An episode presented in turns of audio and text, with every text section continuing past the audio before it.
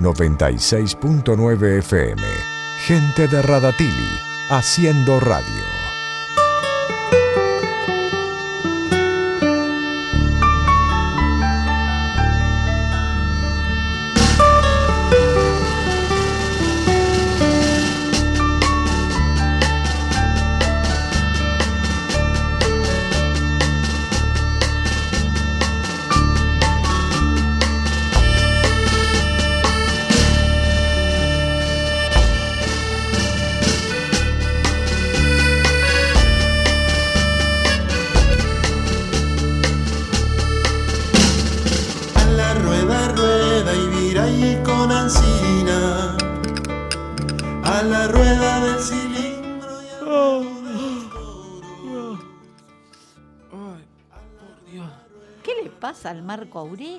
Está dormido. Tengo sueño, Belli. Pero. Vos también tenés cara como de, de mal dormida. Eh, no. Es que sin sacarme los zapatos me acosté. Sabía que si soñaba, los iba a necesitar. ¿De quién es eso? Me parece que es de alguien muy querido eh, que nos va a visitar hoy como una golondrina más. Claro, nos ha inspirado la. eh, Pero tengo la sueño de verdad. Tenés sueño de verdad. Nos ha inspirado la presencia hoy acá en el programa, dentro de un rato, de Juan Carlos Moisés, gran poeta de Sarmiento y del mundo, porque con sus lecturas, con sus viajes, con sus estadías en varios lugares, ha conquistado el mundo, Juan Carlos. Es verdad.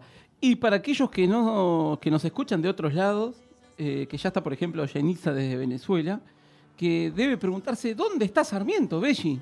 ¿Dónde está Colonia Sarmiento? ¿Qué, es- qué es eso?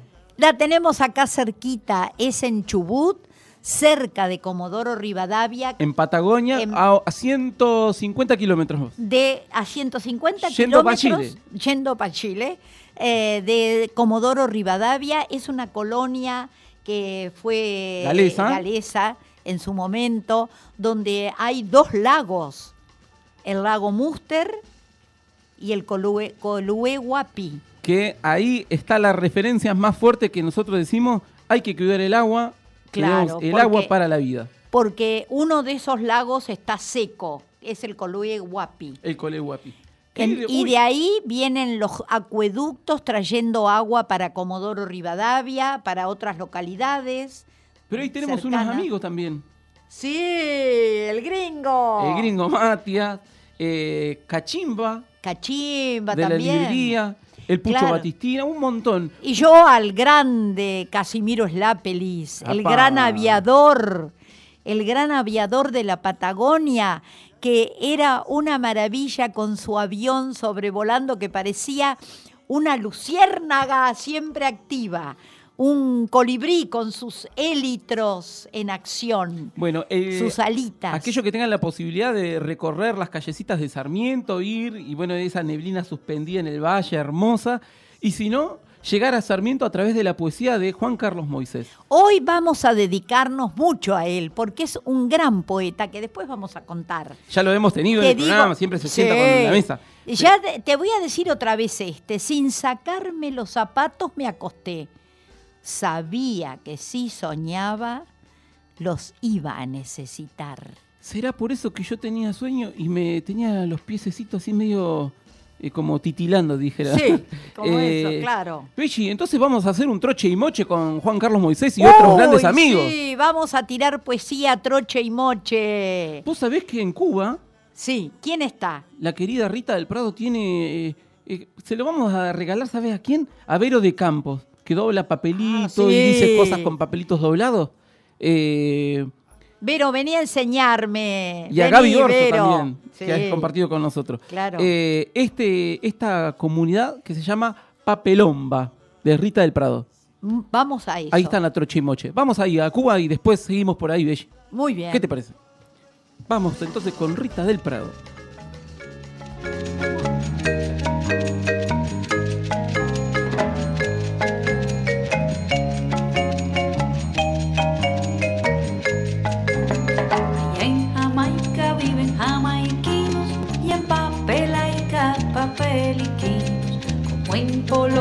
Hacen los polacos en papelón y a los papelacos.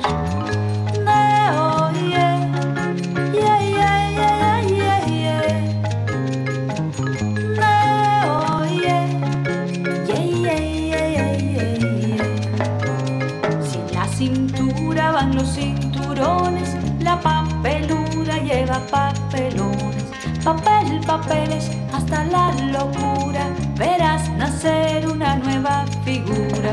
A don Juanelo le dolió el juanete y don Papelo tiene un papelete. Si doña Cerca se peinó el cerquillo, doña Paperca usa papelillos.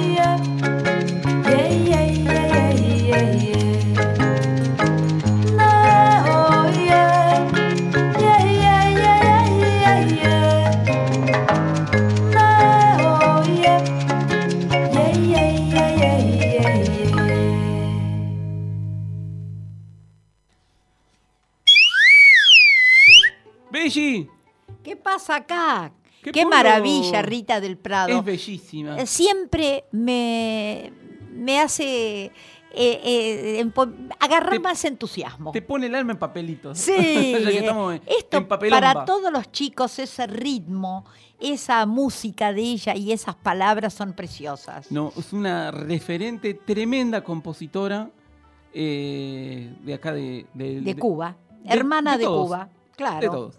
Che, Belli, eh, ¿y viste que hacen así a trochimocho? Hay de todo ahí en ese pueblito. Atrochimoche, ¿vos sabés de dónde viene Atrochimoche? Atrochimoche, atrochimoche, Ah, atrochimoche. no, no es fácil. A ver, a ver, a ver, ¿Y decilo. qué quiere decir? qué, qué? Desparramar sin orden. Ah. Troche y moche, sin orden y sin consejo, diría López de Vega. Bueno, pero eso es otro tema. Ahora vamos, vamos a troche Pero, y moche. ¿López de Vega sería otro tema? Otro ¿O el tema. troche y moche? No, López de Vega. Ah, Belli. A troche y moche es desparramar sin orden, así desparramar cosas por todos Y porque lados. yo tengo para leer a troche y moche toda esta semana ahí. Claro, o eh, ha dicho palabras, a tro- ha tirado palabras a troche y moche. Como es un una despilfarro. cosa que, como un despilfarro, muy bien. Eh, acá en Argentina la usamos mucho, pero ¿de dónde viene esa palabra? ¿De dónde viene? ¿De dónde viene? Parece que de la época de Isabel la Católica. Que como a Isabel la Católica, que era en realidad la que tenía el mando de la monarquía, no Fernando VII, su marido, eh, parece que no le gustaba que hablaran mal de ella A troche y moche, que no hablaran de ella. sí. que no hablaran de ellos a troche y moche. Entonces dispuso que a todo el hombre de bien, los hijos dalgo que tenían castillos y hablaran en contra de ella o de su marido, Mira, el castigo era que iban servidores de la reina a cortarle las torretas, las torres del castillo y dejárselas al ras. Eso era a troche y moche, dio la orden a sus vasallos. Claro. Vayan a cortar a troche. Le dijo, vasallo trozar". usted allá. Sí. Era cortar a troche, trozar Mirá. la torreta, la torre. Y mo- eh, moche, mochar la torre. Bien. Entonces quedó eso, vayan a troche y moche. Tenían que cortar las torres del castillo. Claro. Y de ahí quedó esa expresión, a troche y moche. Bueno, que en todas casas siempre se dijo, alguna vez la, de- la- debemos haber cruzado. Es Pero muy entonces, usado en nuestro país, es muy usado en todos lados. entonces, por ejemplo, eh, Manu dice, o León, puede decir, eh, bueno, eh, por favor, quiero más eh, helado a troche y moche. Quiero helado a troche y moche esta tarde. No, es cosa- más bien la actitud de desparramar. Ah. Eh, bueno, vamos a el helado. tirar helado, vamos a tirar helado a troche y moche. Ah, pero mira vos, Belli. O vamos a, eh, a repartir helados a troche y moche. Ah, mira, hay gente que también a Troche y Moche está haciendo bellezas por la montaña que nos mandan saludos. Desde Epuyén.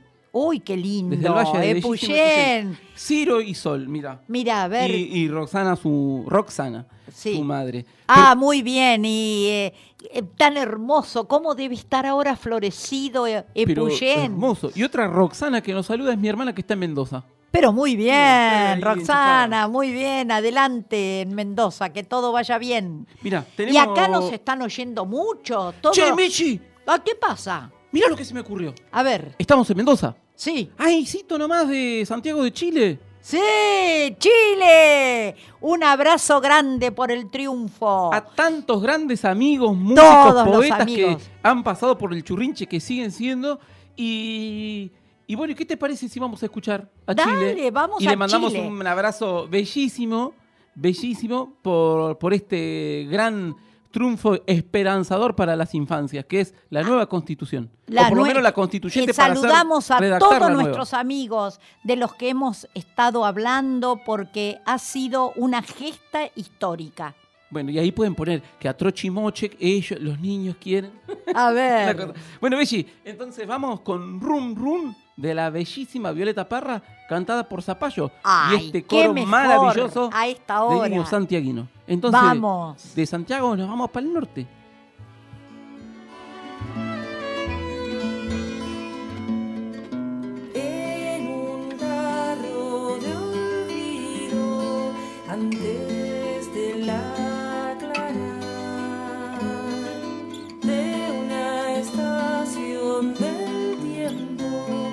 decir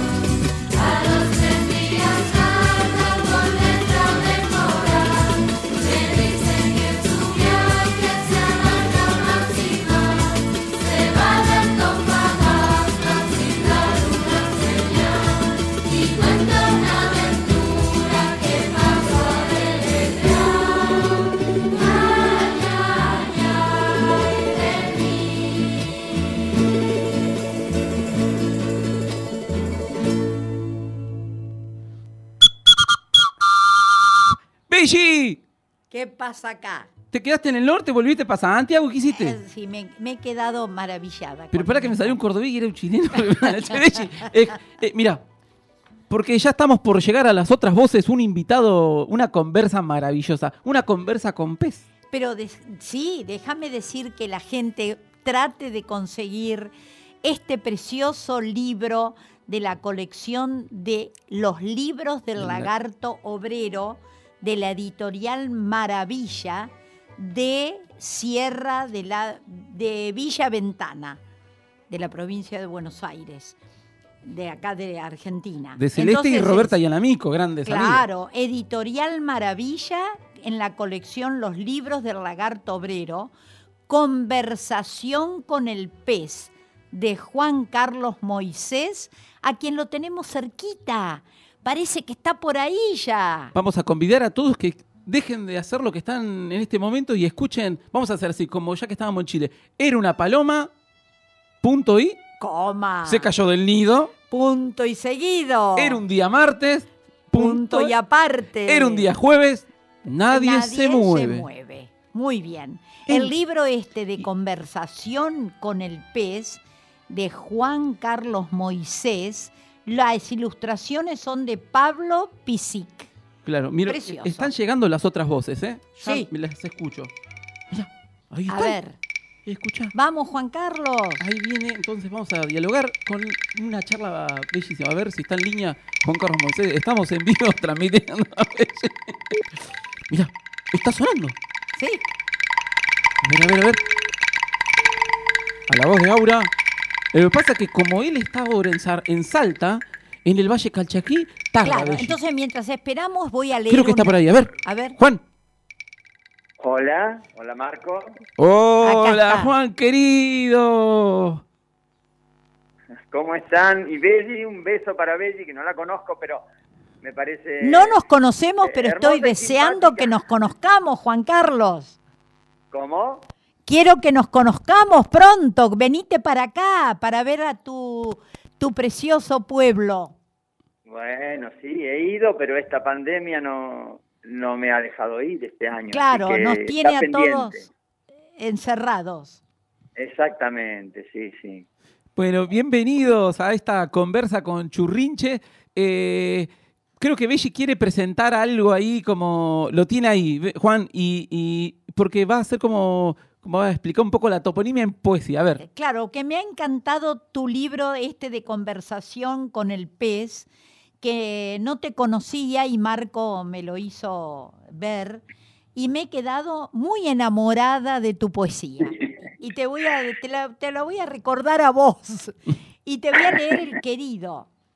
Ah, Según bueno, el último, según el último censo nacional, mi pueblito, el querido, el natal, tiene más o menos la misma cantidad de habitantes que 40 años atrás.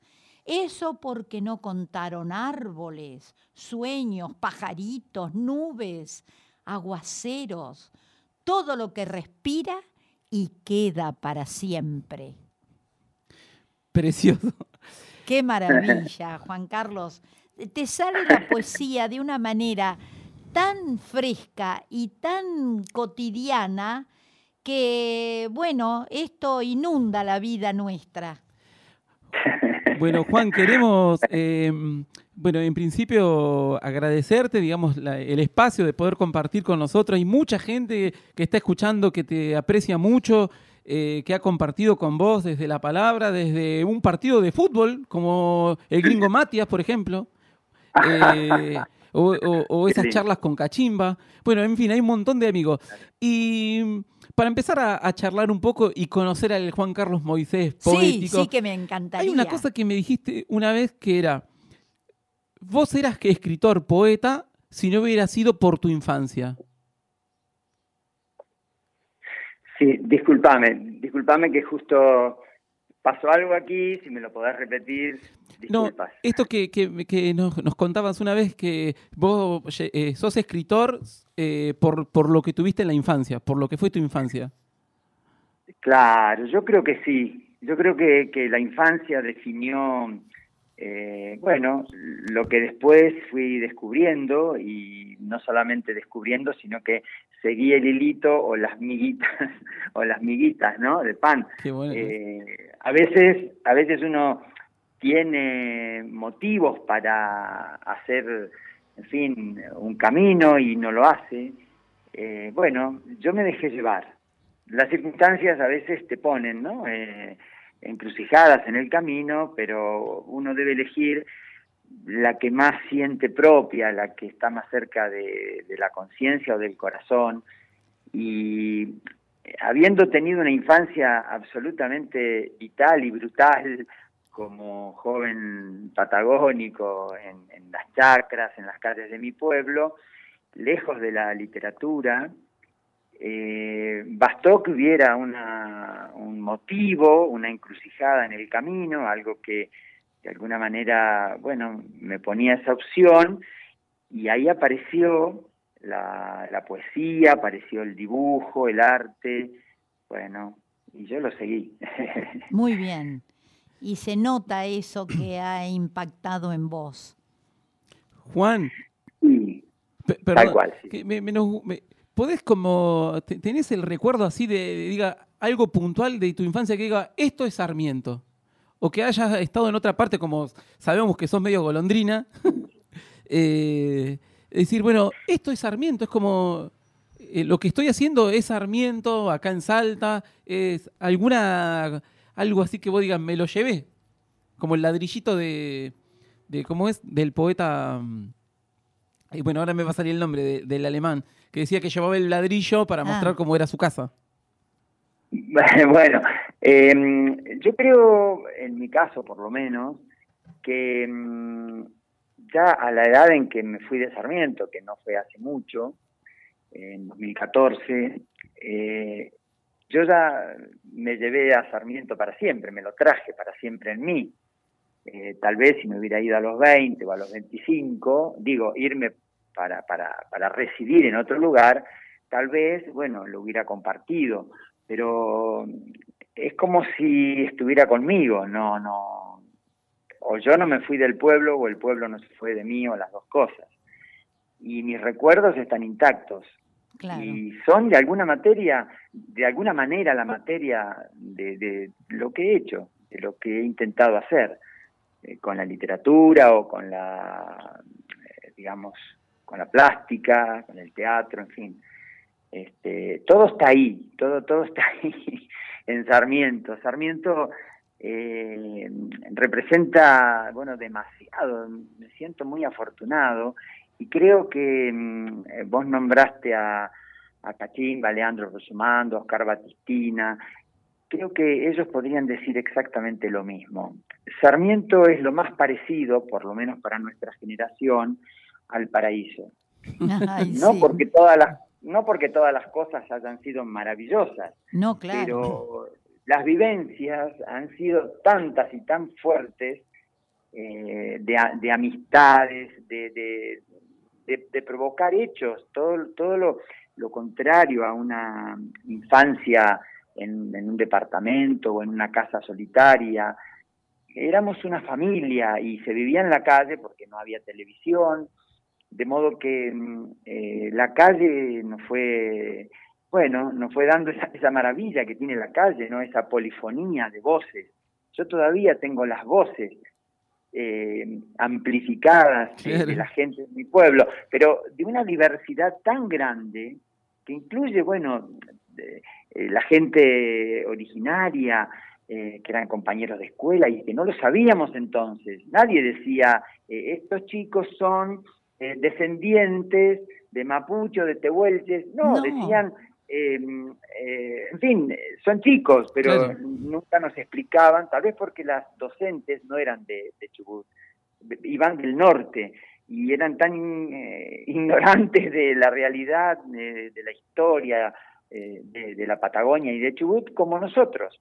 Después nos fuimos dando cuenta de esa diversidad, fuimos como, diríamos, este, bueno, desbrozando.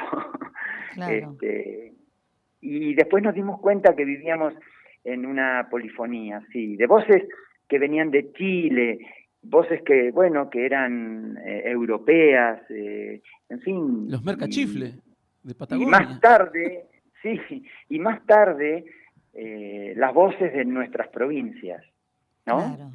Digamos, por ejemplo, Comodoro con, con el petróleo, o Sarmiento con la agricultura, con la ganadería, o con, bueno, esa posibilidad de, de- ser colonos, ¿no? En una tierra que podían trabajarla y podrían, y, y podían criar a sus hijos.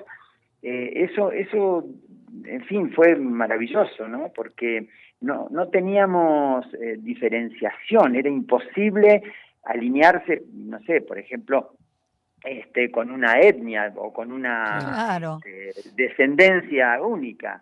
claro. Y eso nos dio una, una gran amplitud y, y yo lo valoro muchísimo, muchísimo. Ahora es increíble cómo queda todo reflejado en, en la, en tu poesía.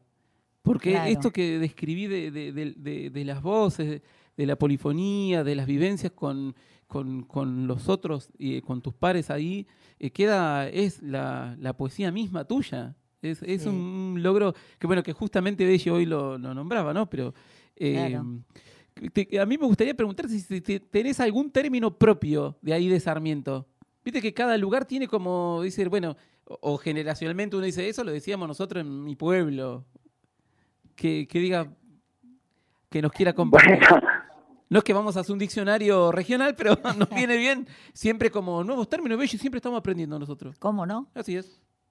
Bueno, a ver, no, no, eh, no quisiera o, o- o no he tratado de, de- de hacer de mi poesía un lugar para los términos eh, particulares. No, eso se nota. Traté de escribir con una lengua neutra, viva en lo posible, que tenga, que tenga eh, latidos, ¿no? que tenga respiración, pero mm, no escribir en una lengua privada. Eh, Muy bien. hay, ob- obviamente, ter- no sé, qué sé yo, por ejemplo, en un poema es- escribí la palabra abolladura, abollarse, ¿no? Un- Ah, sí, qué sé yo, el cántaro de la leche que si lo, lo golpeábamos se abollaba claro. bueno, no sé, por decir algo, ¿no?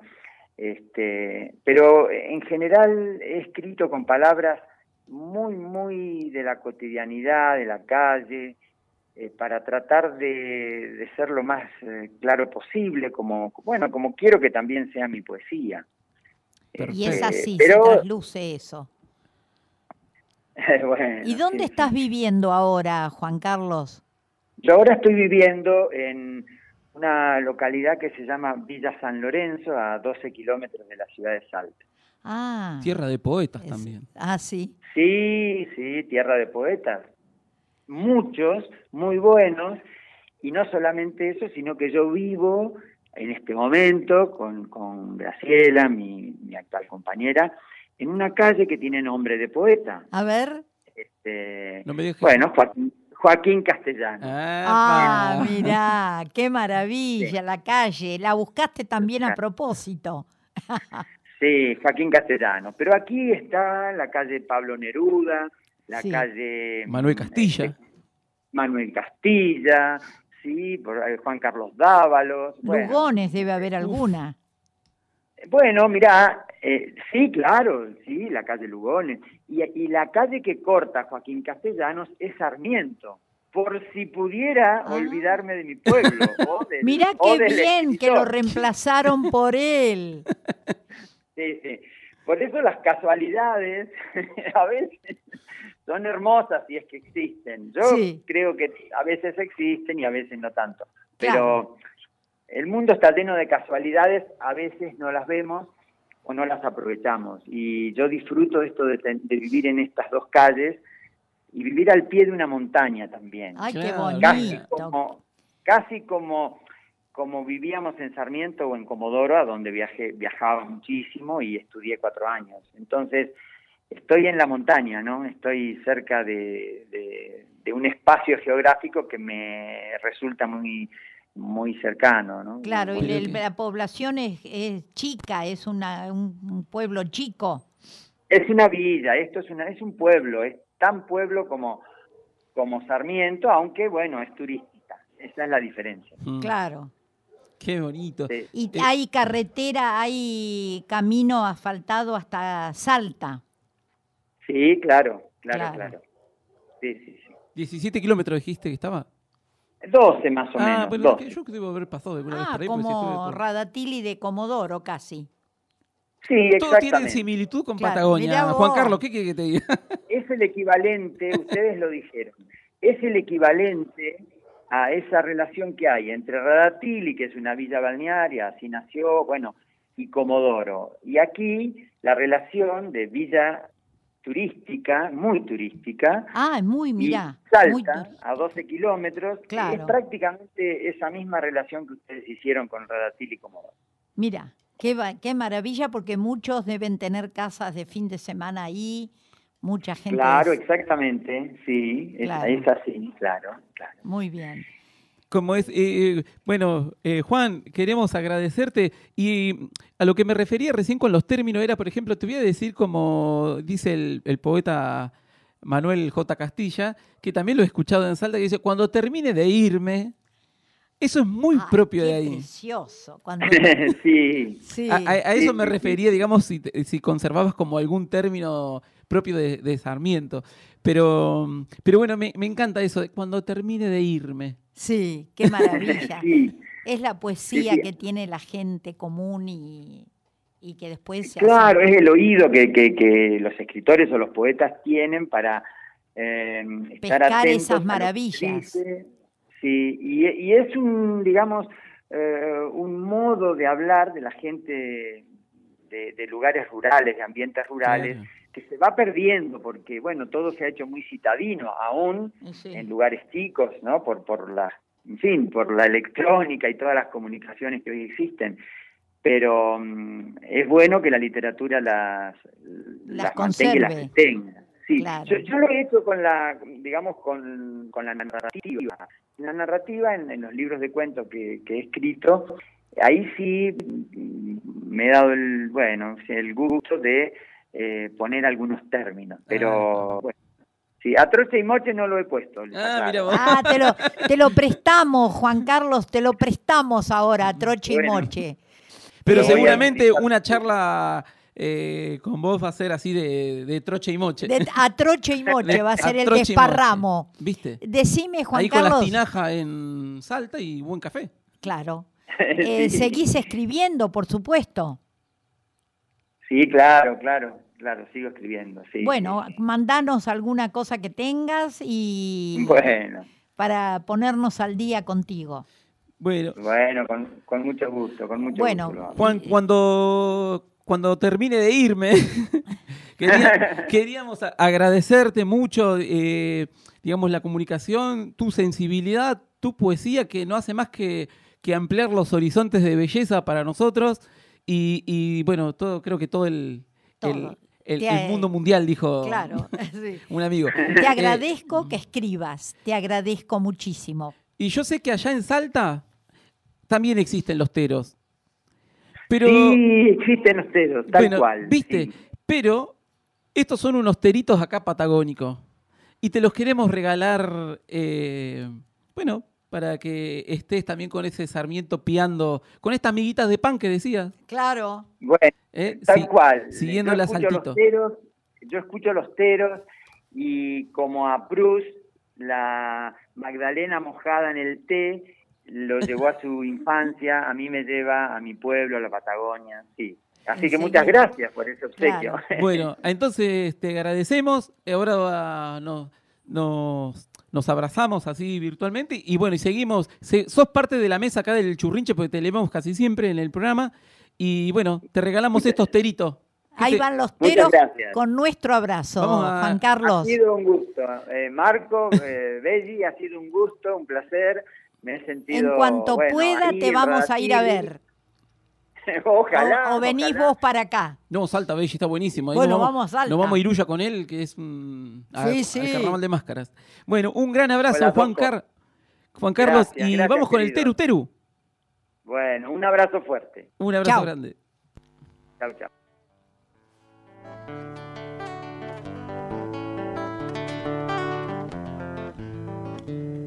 Una vez un terutero quiso el mundo recorrer, quiso el mundo recorrer.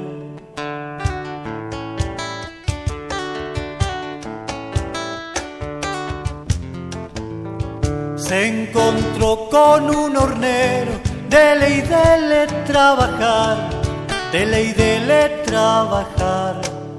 Teru, teru paseando,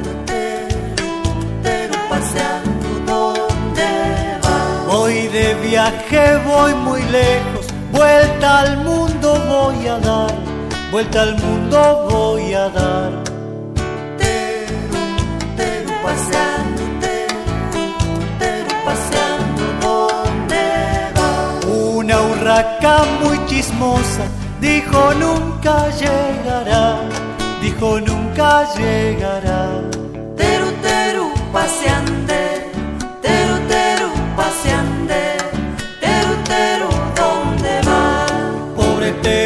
Paseandero se asustó de un yacaré y de viaje nunca fue.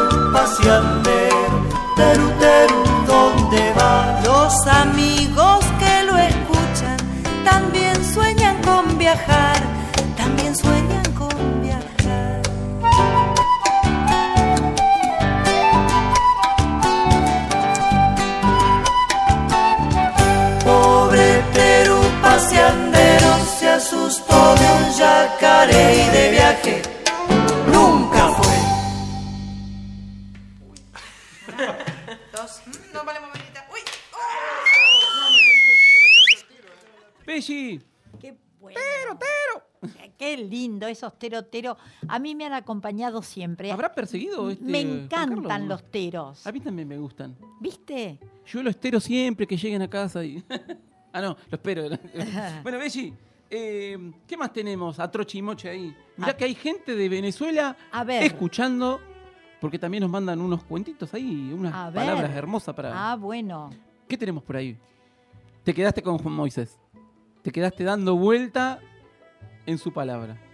Eh, tengo, sí, eh, una poesía también de, de Juan Carlos, que eh, su libro me encanta recorrerlo, y es un sueño cortito. A ver, Mira que vos. Dije, un señor monterroso de la lejana Guatemala escribió un cuentito. Cuando despertó, el dinosaurio todavía estaba ahí.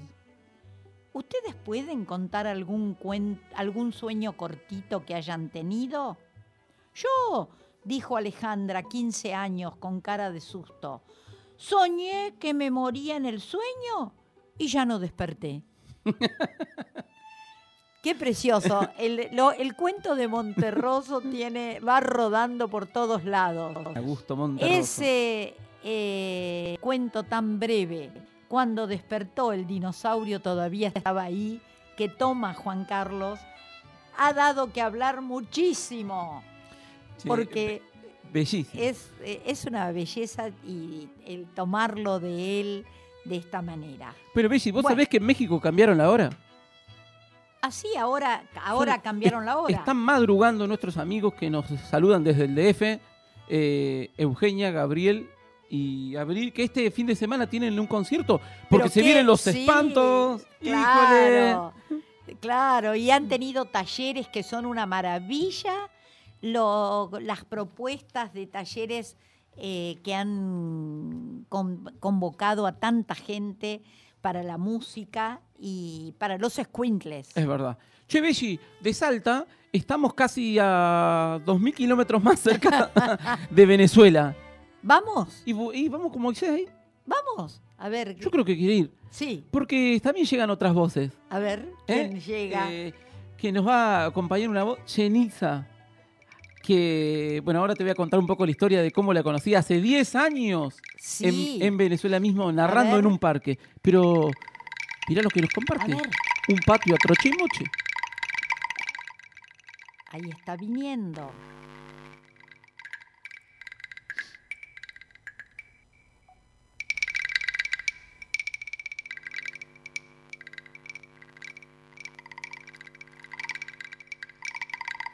¿Quién anda por ahí?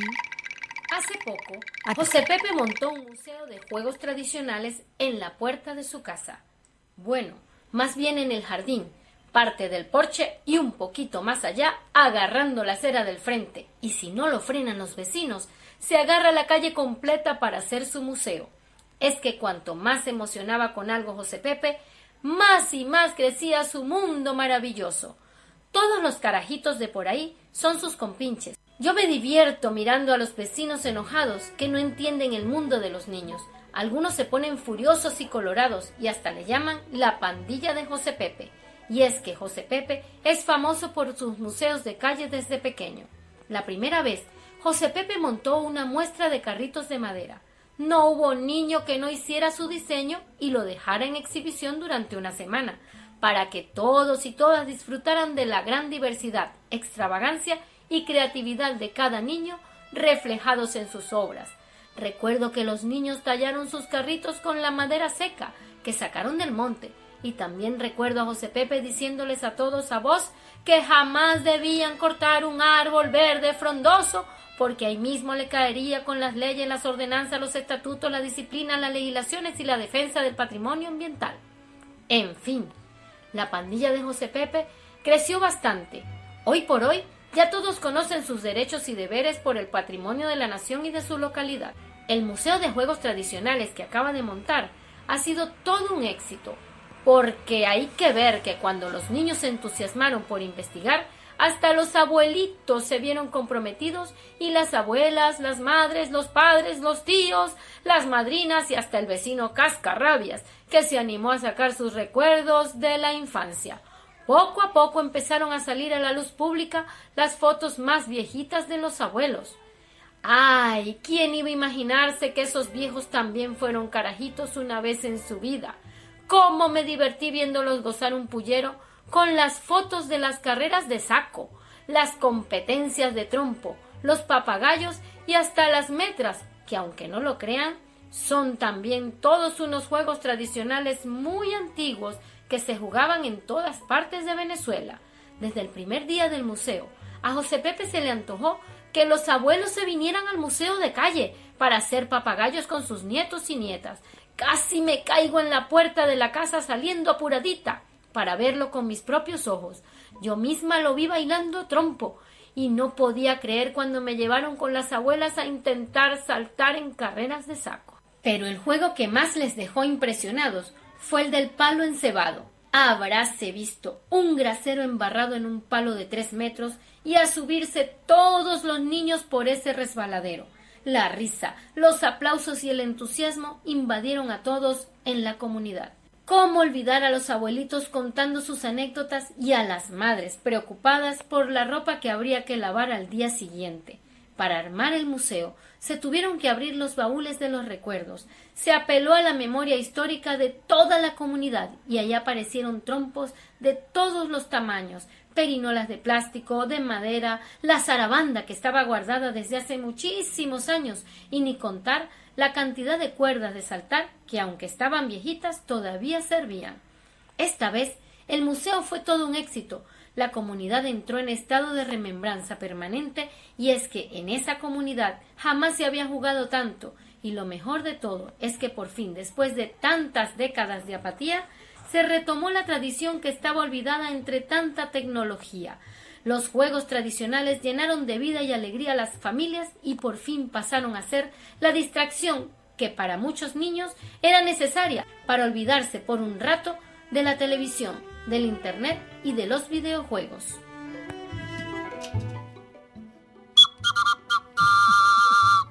Oye, carajito. Ah, pero qué precioso. Me encanta carajito. Eh, sí. Pero qué buena idea que tuvo este Juan Pedrito. Eso, qué El- buena idea. de- Y por un momento dejaron, El museo ahí en la vereda hizo. en la vereda, por un momento dejaron de atender a la televisión y a las pantallas. Me encanta carajito. Carajito. Estos carajitos. Che, Belli, qué bárbaro, ¿eh? cómo hemos recorrido el continente de Sí, vamos, a troche y moche vamos andando con e- todo esto. Yo creo ¿Y que ahora tenemos a alguien más que viene? tenemos a alguien más, pero ahora te lo voy a dejar para el final. ¿Sabes por qué, Belli? Sí. Porque también tenemos un pedido, eh, ya empezaron a pedir canciones, Ah, Belli. claro. Eh, pero bueno, ¿co- ¿querés ir a otras voces otra vez? ¿Querés ir? Ya la tengo. A ver, ¿quién es? Ah, se llama. Sorpresa. Mirá, ahí llegó. A ver, a ver, a ver quién Está, está, viene. está, a ver quién será, bien quién será. A ver, por acá, por acá, por acá, por acá, por acá, por acá.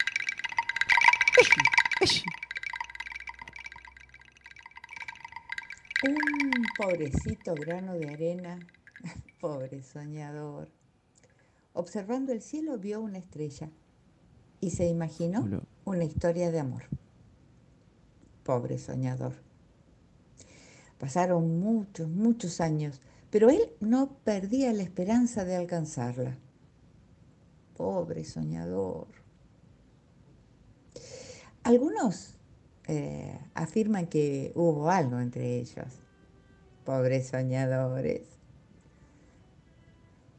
Eso sí, nadie nunca se va a atrever a negar que existen las estrellas de mar.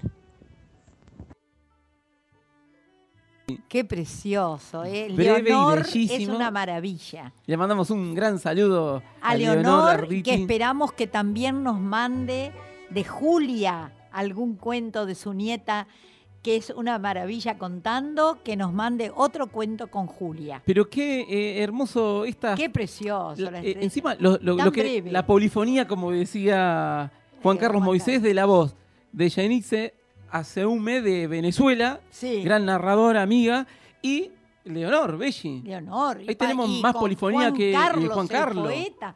Pero tenemos, esta es una audición polifónica. Mira, esta. Eh, y alguien que tiene parte de la batuta también es Cecilia Sí. Maneiro, que te está mandando saludos. Ah, quiere ser de la polifonía y con la batuta. Y eso también. Eso también otro dicho. ¿Quién dirige la batuta acá? ¿O no? Así como a Trochimoche. Eh, ¿Viste? Hay como todos. Eugenia dirige la batuta. sí, es verdad. Técnicamente a nosotros nos resuelve.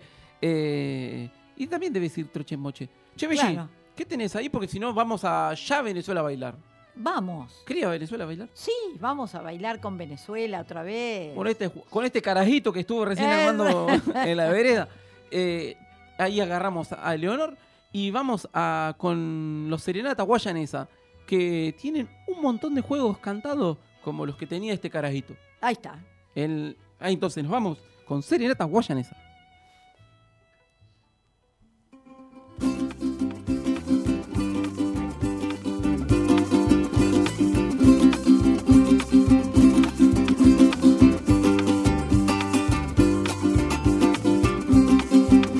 Ay, ay, ay, canto para divertirme, canto para divertirme, con el canto soy feliz.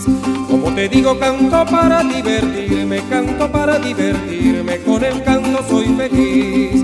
Ay, ay, ay, ay, y más alegre es mi canto, y más alegre es mi canto si el canto es de mi país. Muchachita consentida y más alegre es mi canto, y más alegre es mi canto si el canto es de mi país. Ay, ay, ay, ay, con refresco, ay, de refresco, hagamos un currujío. Mi bordoncito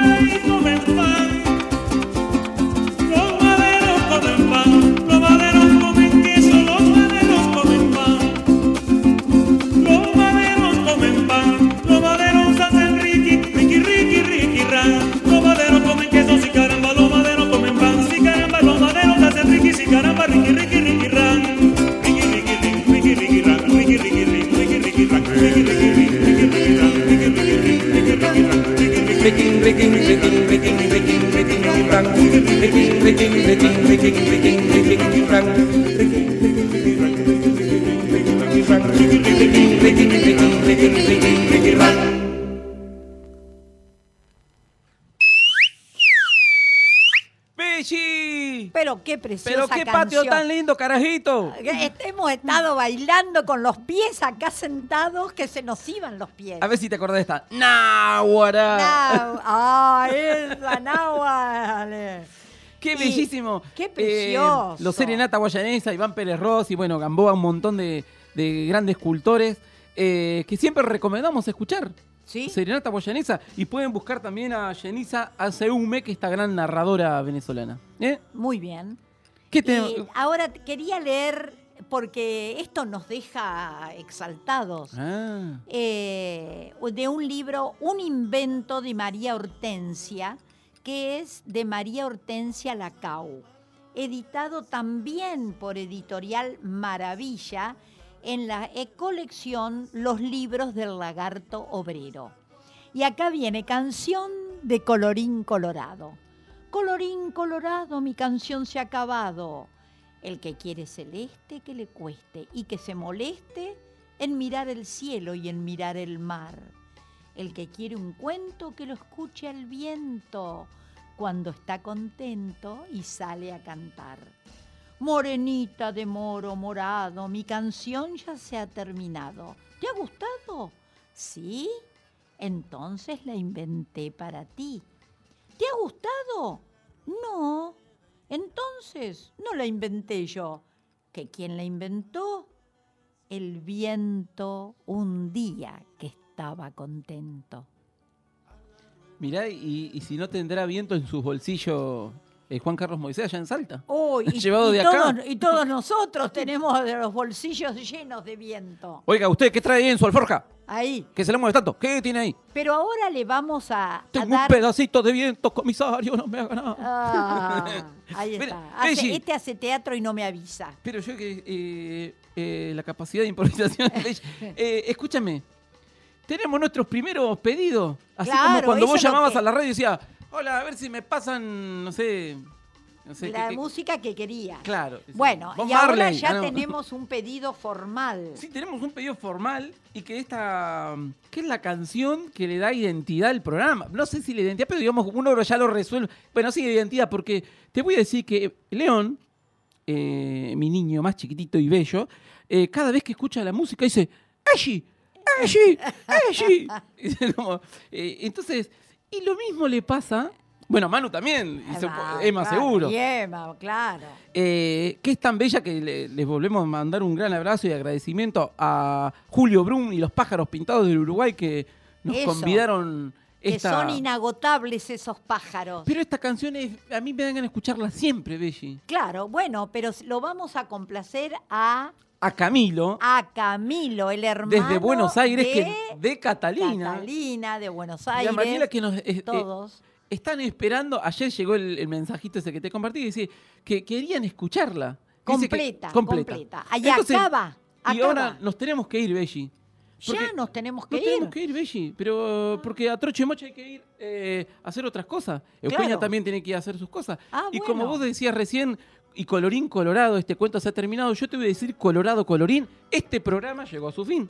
Muy bien, ahí estamos, de ¿Eh? En- acuerdo. entonces, eh, nos vamos a escuchar Villa Española de los Papagayos Azul, este gran Eso. barrio que también hay como botijas, Como los carajitos, eh, chamo, chamaco y un montón. Bueno, un abrazo grande a todos y nos escuchamos el próximo Un jueves. gran abrazo y a toda la banda que tenemos de amigos nuevos que están en la avenida, acá en la avenida Antártida Argentina. Es verdad, por- Susana y su esposo, los nietos y los chicos de ahí del barrio. Y el jueves que viene, quizás eh, tenemos otras sorpresas, Belli, que ya vas a ver. ¿Cómo no? Siempre nos tienen que tener bien dispuesta la radio los jueves a las 12 que aparecemos churrinches. Mira, yo no sé si cómo estamos de programa porque nos acaba de llegar un mensaje como eh, de último momento. A Eh, ver, sí. Para escuchar. A ver, mientras pone música ahí de fondo, voy a ver si, como, porque tengo que pasarlo a, a otro sistema de cosas. A ver, ves, estamos medio. Estamos desparramando cosas a troche y moche. Estamos a trochimoche. Ahí estamos, Belli. Ahí está, mirá, mirá, Belli, Belli. Ya estamos, Euge. Ahí llegan otras voces y esto sí. Mirá. ¿Y no se está escuchando también? Es Graciela Hernández Ah, Graciela siempre firme. que te está ya adelantando lo que va a ser casi el 12 de noviembre. Esta Ah, quinta ronda de, tur- de- claro. de Churrinches Arrullo. Escucha lo que dice Graciela. Mira qué lindo. Buen día, programa Churrinche. ¿Cómo va creciendo este programa desde hace dos años? Como la canción Desde el Pie. Un beso para Belli y para Marco.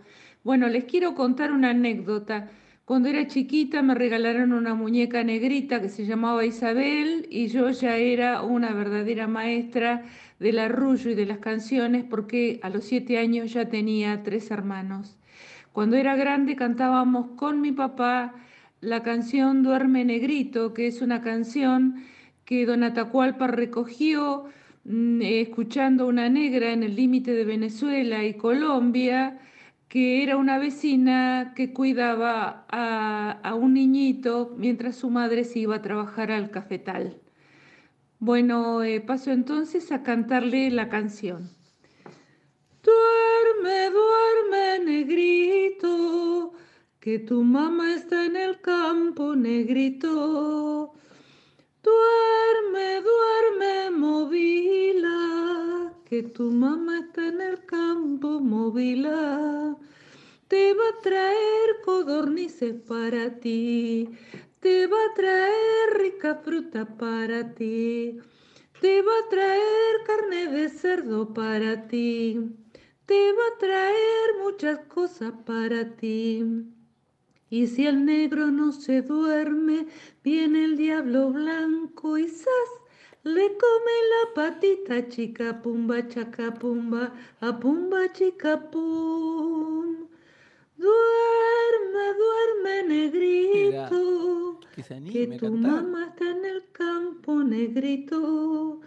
Pa'l negrito chiquitito, pa'l negrito chiquitito, trabajando sí, trabajando sí. Duerme, duerme negrito, que tu mamá está en el campo negrito. Qué hermoso, Graciela, pero una maravilla. Pero qué, qué lindo que se animen a cantar así, Belli. Pero claro, son Pero todos los oyentes que tenemos firmes y ahí fanáticos del programa. Pero y sus muy bien, nietas con esta memoria. Me encanta. Ese me encanta que el recuerdo, programa- porque este programa es para las infancias, pero hace revivir infancias. ¿Viste? Eso es la magia del churrinche. Qué grande, que reviven su infancia. Bárbaro, Graciela, un abrazo grande. Me encantó que se acá. animara a cantar muy bien. ¿Cómo no? Y ahora vamos Ahora sí, vamos al pedido. al Belli, pedido de Camilo, de Camilo. Catalina Mariela y bueno, y su compañero, que nos pedían el, la canción de Villa Española. pero completa, Completa. completa. Ahora sí, va Belli. Camilo. Y colorín colorado, este cuento se ha Terminado Y por Colorado ahora. Colorín, este programa llegó a su, Su fin. Nos vemos, Belli. Gracias, Eugenia.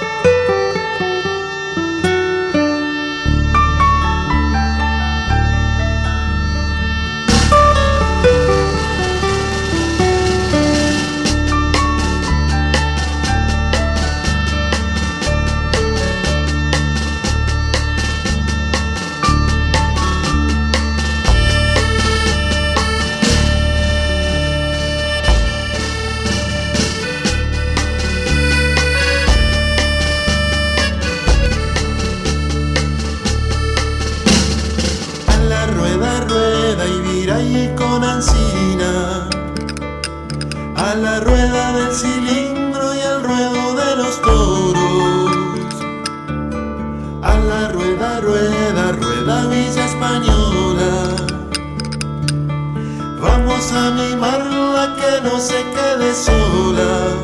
Bicicleta en la vereda, cometas a volar.